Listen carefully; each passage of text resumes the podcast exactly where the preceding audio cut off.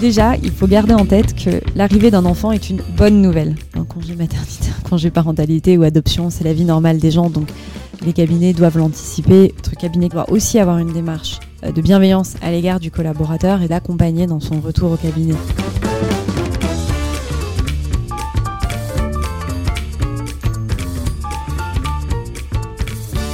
Bonjour à tous et bienvenue dans le podcast du jeune avocat réalisé en partenariat par la Gazette du Palais et la FNUJA. Peut-on être à la fois parent et avocat malgré les exigences du métier, les horaires fluctuants et les revenus aléatoires? Heureusement, la réponse est oui. Et si concilier vie privée et exercice libéral n'est pas toujours une sinécure, les syndicats et les institutions représentatives de la profession s'emploient depuis maintenant plusieurs années à faciliter la vie des jeunes parents au sein du barreau. C'est ce que nous allons voir dans ce cinquième épisode avec Anne-Laure Cassado, présidente d'honneur de l'UGIA de Paris.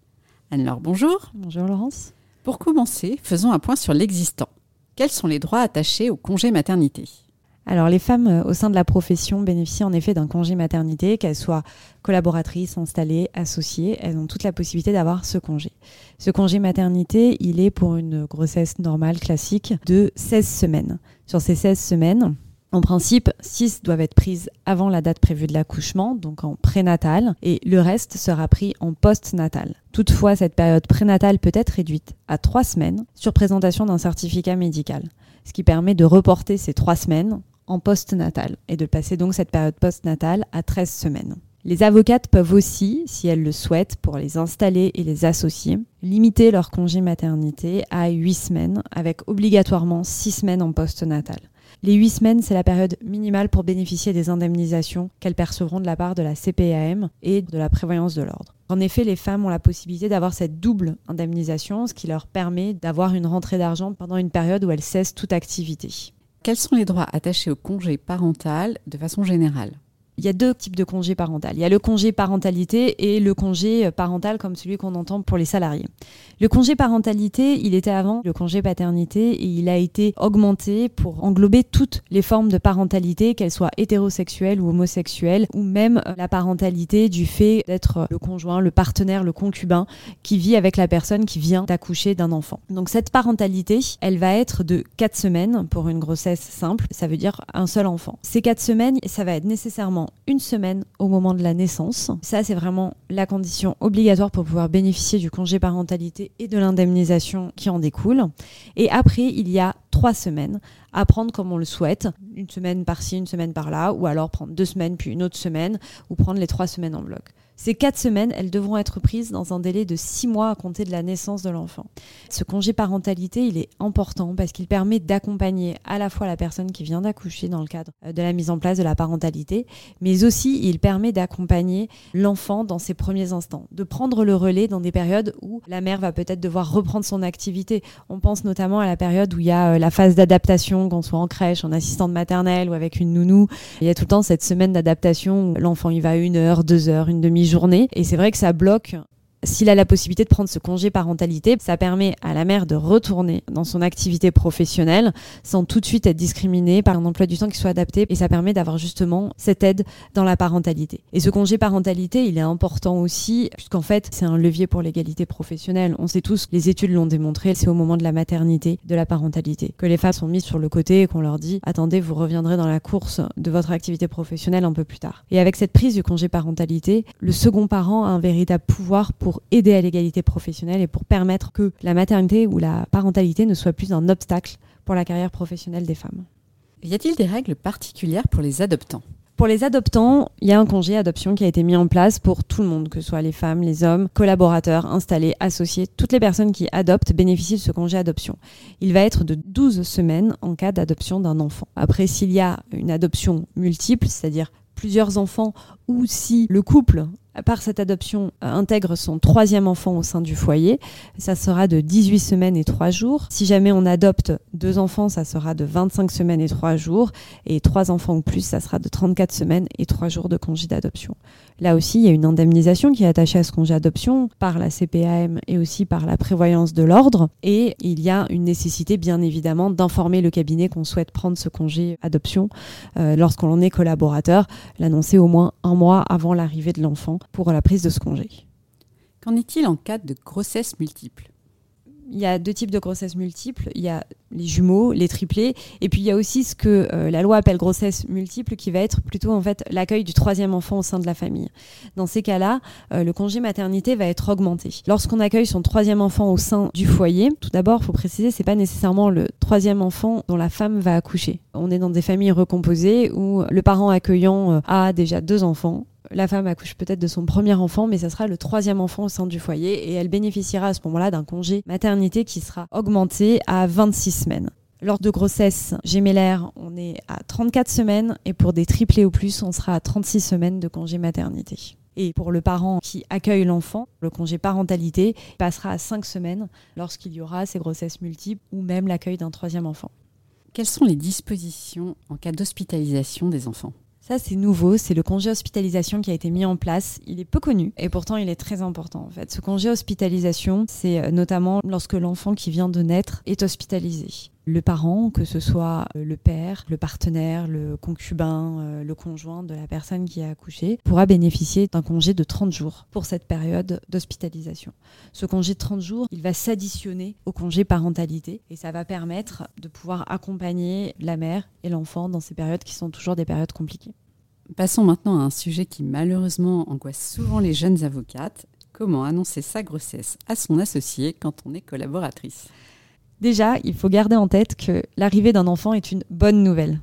Il faut être heureux, c'est un super événement, il faut s'en féliciter. C'est vrai que c'est stressant, mais il faut y aller de manière sereine et aussi le faire avec un délai assez important par rapport au moment où on va prendre son congé maternité. Puisque l'anticipation va permettre une organisation au sein du cabinet.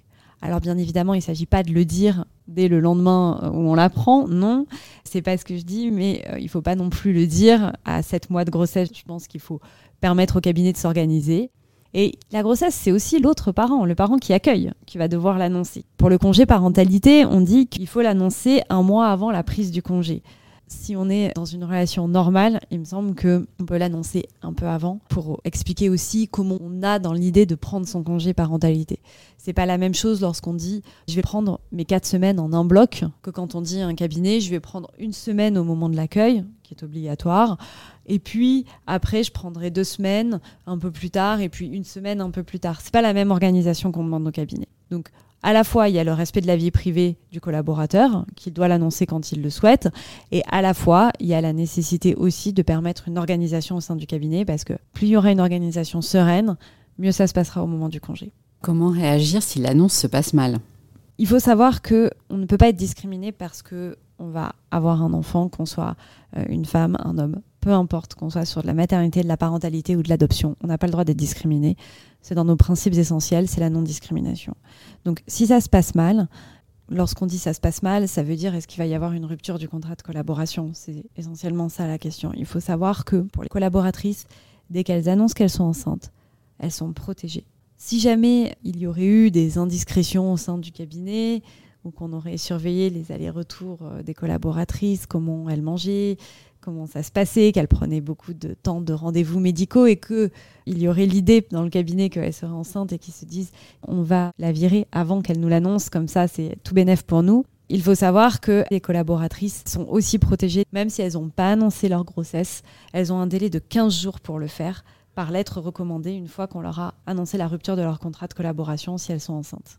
Elles ont nécessairement besoin d'un écrit pour euh, faire courir ce délai de protection c'est mieux d'avoir un écrit pour faire courir le délai de protection. En tout cas, c'est mieux de l'annoncer de vive voix, ça me semble être euh, normal dans une relation normale euh, au sein de son cabinet. Après, si jamais il y a une rupture du contrat de collaboration, elles doivent nécessairement faire un écrit pour dire qu'elles sont enceintes. C'est avec cet écrit, dans un délai de 15 jours, qu'elles seront protégées. Comment peuvent-elles faire face au congé pathologique? Tout d'abord, il faut se dire que ce congé pathologique, si le médecin vous le propose ou vous l'impose, c'est qu'il est nécessaire pour vous et la santé de votre enfant. Donc il faut le prendre. Il ne faut pas se dire que euh, une collaboratrice qui est en congé pathologique est une mauvaise collaboratrice. Non, une femme enceinte doit faire attention à sa santé et à celle de l'enfant, c'est ça qui est primordial. Donc le congé pathologique, normalement, c'est le congé 30 jours avant la prise du début du congé maternité. Il doit être pris, il est indemnisé et la collaboratrice est protégée. Il faut juste faire les démarches auprès des différents organismes pour que cette indemnisation arrive le plus rapidement possible pour le cabinet. Maintenant, pour les congés qui sont pendant la grossesse, liés à la grossesse, mais qui ne sont pas dans ce laps de temps qu'on qualifiera de congé pathologique, dans ce cas-là, c'est un arrêt maladie simple qui aura lieu pendant la grossesse. Il faut savoir que la rétrocession d'honoraires est maintenue pour les collaborateurs et collaboratrices pour tous les arrêts maladie qui prennent, grossesse ou pas, pendant deux mois. Quelles sont les démarches à accomplir, que ce soit aussi bien côté euh, collaborateur que cabinet, pour que le cabinet soit rapidement indemnisé? Là, il faut que les collaboratrices et les collaborateurs, lorsqu'ils prennent le congé parentalité ou même pour le congé adoption, il faut vraiment faire les démarches au niveau de l'assurance maladie et euh, des prévoyances de l'ordre le plus tôt possible. Pour l'assurance maladie, c'est des feuillets qu'on retrouve dans le carnet euh, de la chef d'entreprise qui est enceinte. C'est des feuillets qu'on envoie à l'assurance maladie pour indiquer les dates qu'on pense prendre et après, il y a d'autres feuillets si jamais ça doit évoluer. Peut-être qu'on pensait prendre euh, six semaines avant. Bah, finalement, en fait, on va prendre que trois semaines avant. Et ça, vraiment, il faut l'envoyer le plus rapidement possible à la CPAM parce qu'il y a un délai de traitement qui est très important, alors qui va changer en fonction de où on se situe en France. Mais il y a un délai de traitement qui est quand même important. Et plus on aura fait les démarches tôt, mieux on sera indemnisé euh, rapidement, en fait. Il en est pareil pour les prévoyances de l'ordre, où il faut faire les démarches rapidement et informer assez rapidement dès que la naissance est intervenue. Comment gérer son absence alors que l'on soit collaborateur ou euh, en exercice individuel À qui confier ses dossiers? Alors, si on est collaborateur, comme je vous disais, il y a une organisation qui doit se faire avec le cabinet. Donc, on est censé avoir discuté du congé maternité, parentalité, adoption, et soit il y a d'autres collaborateurs au sein du cabinet et il y a une répartition, un dispatchage des dossiers auprès des autres collaborateurs, soit c'est l'associé qui va reprendre aussi la pleine gestion entière des dossiers, soit il va peut-être faire appel à de la sous-traitance euh, ou recruter un collaborateur ou une collaboratrice pour remplacer celui ou celle qui sera en congé maternité ou parentalité ou adoption. Quand on est installé, la situation, elle va être un peu différente, puisque on va être confronté à une difficulté, c'est que d'un côté, on doit déclarer à l'assurance maladie et à la prévoyance de l'ordre qu'on cesse toute activité pour pouvoir bénéficier des indemnités euh, journalières. Ces indemnités journalières, on va pas se mentir, elles vont permettre une aide, mais elles ne vont pas remplacer une activité professionnelle. Donc c'est vrai que l'installé ou l'associé va se retrouver dans une grosse difficulté. Donc soit il va obtenir des renvois pour les audiences, à mon sens, le congé maternité ou parentalité ou adoption devrait être une cause euh, automatique de renvoi. Maintenant, je sais qu'il y a des magistrats qui n'acceptent pas les renvois pour le congé maternité ou parentalité ou adoption. Mais c'est possible. Peut-être faudrait-il faire des chartes de bonnes pratiques au sein des juridictions pour que ça devienne automatique.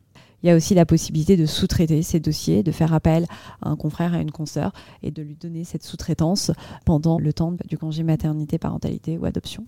Comment gérer son retour et se prémunir contre une éventuelle rupture du contrat de collaboration? C'est vrai que le retour est parfois très compliqué aussi.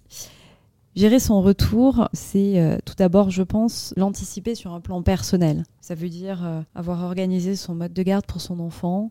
Euh, ça permettra déjà une sérénité pour retourner au sein du cabinet. Gérer le retour, c'est aussi avoir un dialogue avec le cabinet. C'est vrai que ça va être compliqué pour certains cabinets la période du congé maternité. Pour le cabinet, c'est un membre du cabinet, donc une force de travail en moins pendant une période, le maintien de la rétrocession d'honoraires. C'est un poids financier qui peut être lourd pour les petits cabinets, les petites structures. Maintenant, un congé maternité, un congé parentalité ou adoption, c'est la vie normale des gens, donc les cabinets doivent l'anticiper, eux, de leur côté, en prévoyant une trésorerie qui permet de supporter ça. Mais ils doivent aussi l'anticiper par une attitude positive à l'égard des collaborateurs et des collaboratrices, ne pas leur faire supporter ce poids économique sur leurs épaules. C'est normal d'accueillir un enfant. Notre cabinet doit aussi avoir une démarche euh, de bienveillance à l'égard du collaborateur et de l'accompagner dans son retour au cabinet. Ça veut dire prendre des nouvelles, savoir comment euh, la collaboratrice va, comment le collaborateur se porte, euh, comment ça se passe, parce que c'est aussi un bouleversement sur le plan personnel, l'arrivée d'un enfant, et aussi le rassurer sur le fait qu'il va récupérer son portefeuille de dossiers, qu'on ne va pas lui retirer des dossiers, qu'on ne va pas le placardiser, qu'on ne va pas le sanctionner par rapport à ça.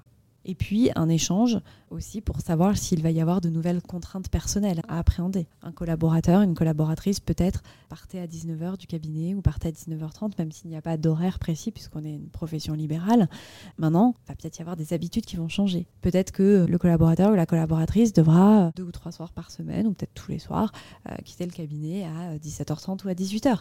C'est des choses qui doivent s'entendre et se comprendre et être appréhendé. Et tout ça, ça passe par une discussion, par un dialogue, et aussi en gardant en tête que tout le monde est responsable professionnellement et tout le monde a le même but, c'est que ça se passe bien pour les clients, ça se passe bien pour le cabinet, et c'est ça qui est important. Existe-t-il des dispositifs de garde particuliers pour les avocats? Alors moi, je me réjouis que certains barreaux comme Marseille et Bordeaux mettent en place des crèches. C'est des superbes initiatives. Est-ce que les temps de trajet permettent vraiment une crèche des avocats à Paris? C'est une question. Les avocats bénéficient pas du crédit d'impôt famille ce fameux crédit d'impôt famille qui permet aux entreprises de défiscaliser une partie euh, du prix du berceau en crèche.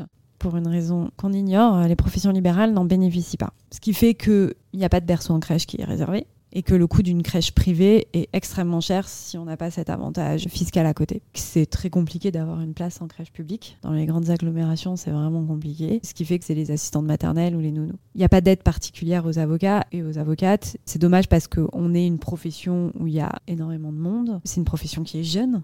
Donc la question de la parentalité, elle se pose pleinement et je pense qu'on pourrait développer euh, des partenariats peut-être avec des crèches pour réserver des berceaux en crèche. En ce moment, il y a une politique euh, de parentalité qui est en train de se faire. Peut-être qu'on pourrait échanger avec le gouvernement pour voir si au niveau des ordres, est-ce qu'on ne pourrait pas obtenir d'avoir des avantages sur euh, des berceaux en crèche privée ou d'autres avantages pour aider les parents profession libérale dans leur parentalité parce que la profession libérale, ça a aussi la particularité d'avoir des horaires qui sont très fluctuant. Et un avocat, vous pouvez pas lui demander tous les soirs de quitter son cabinet à 18h. Parfois, il y a des euh, événements qui se passent le soir auxquels il doit aller pour faire euh, du réseau. Il peut aussi avoir besoin de rencontrer ses clients. Euh, c'est très compliqué en fait de faire ça. Il y a un outil qui est très méconnu de la part des avocats qui s'appelle le CESU préfinancé. C'est le chèque emploi-service universel préfinancé qui permet à hauteur de 2500 euros de faire appel à un employé à domicile c'est méconnu et je pense que c'est intéressant parce que euh, ça permet notamment de passer le babysitter du soir, celui qui fait la jonction entre la crèche ou l'assistante maternelle, euh, le fameux 18h où euh, les avocats et les avocates ne peuvent pas être, jusqu'au soir 19h30 ou 20h. Ça permet de le passer en fait là-dessus et ça permet de le déduire de son chiffre d'affaires parce qu'au final, c'est une charge professionnelle en fait de faire garder ses enfants parce que si on ne faisait pas garder nos enfants, on ne pourrait pas travailler. À l'UJA, on encourage à augmenter ce plafond de 2500 euros et à le passer de manière beaucoup plus importante pour permettre aux avocats euh, d'intégrer dans ce CESU préfinancé l'assistante maternelle et la nounou du quotidien, pas seulement euh, le babysitter du soir, parce que bah, ça permettrait de déduire une partie de ces charges professionnelles et ce qui permettrait en fait d'être conforme à notre activité. Et ça, c'est quelque chose qui a été porté auprès euh, du gouvernement et on espère qu'on sera entendu sur cette question-là. Quels sont selon vous les autres progrès à accomplir? Bah, Bien évidemment, il y a celui d'améliorer les dispositifs de garde pour les enfants. Pour moi, il y en a deux autres qui sont l'alignement de la durée des congés euh, des parents. On voit que le congé maternité, c'est 16 semaines, le congé parentalité, c'est 4 semaines et le congé adoption, c'est 12 semaines. L'alignement euh, de ces durées, c'est ce qui est le véritable levier pour l'égalité professionnelle. Si on tend un alignement de la durée des congés, ça permettrait de ne plus avoir cette discrimination qui se fait au moment de l'embauche d'une femme avocate qui a dans la trentaine et qu'on se dit ah bon c'est la période où elle va vouloir avoir des enfants, ça va être compliqué, préférons-lui le candidat homme qui lui au moins n'accouchera pas et on fera en sorte qu'il n'ait pas envie d'être présent dans l'accueil de ses enfants. Donc cet alignement des durées permettrait d'être un véritable levier pour l'égalité professionnelle. Ça peut être euh, une durée commune et obligatoire entre tous les parents au moment de l'accueil de l'enfant, et ensuite un deuxième temps de durée de congé pourrait se partager euh, entre les parents avocats. C'est à mon sens, et c'est ce qui est porté par l'UGA, par la FNUGA, un sujet qui permettrait l'égalité professionnelle. Et bien évidemment, on a conscience que c'est un poids pour les cabinets, je vous l'ai dit, c'est un poids économique qui est fort, et on le sait. Il appartient aux ordres aussi de donner un véritable soutien pour les cabinets financièrement pour les cabinets, mais aussi en fait pour les installés et les associés qui prennent leur congé et qui se retrouvent à ne plus devoir travailler en principe. Et là aujourd'hui, ce qui est donné c'est déjà fort. On est parmi euh, les professions libérales qui sont les mieux assurées à ce niveau-là, mais on pense qu'il faudrait que les ordres donnent plus, parce que ça permettrait qu'il y ait moins de départ de la profession. On perd beaucoup de jeunes dans notre profession à cause des questions notamment de parentalité. Ça permettrait de garder nos cerveaux et de faire que un avocat qui est heureux de travailler, qui est serein dans la gestion de sa vie privée, sera encore plus performant dans la gestion de sa vie professionnelle.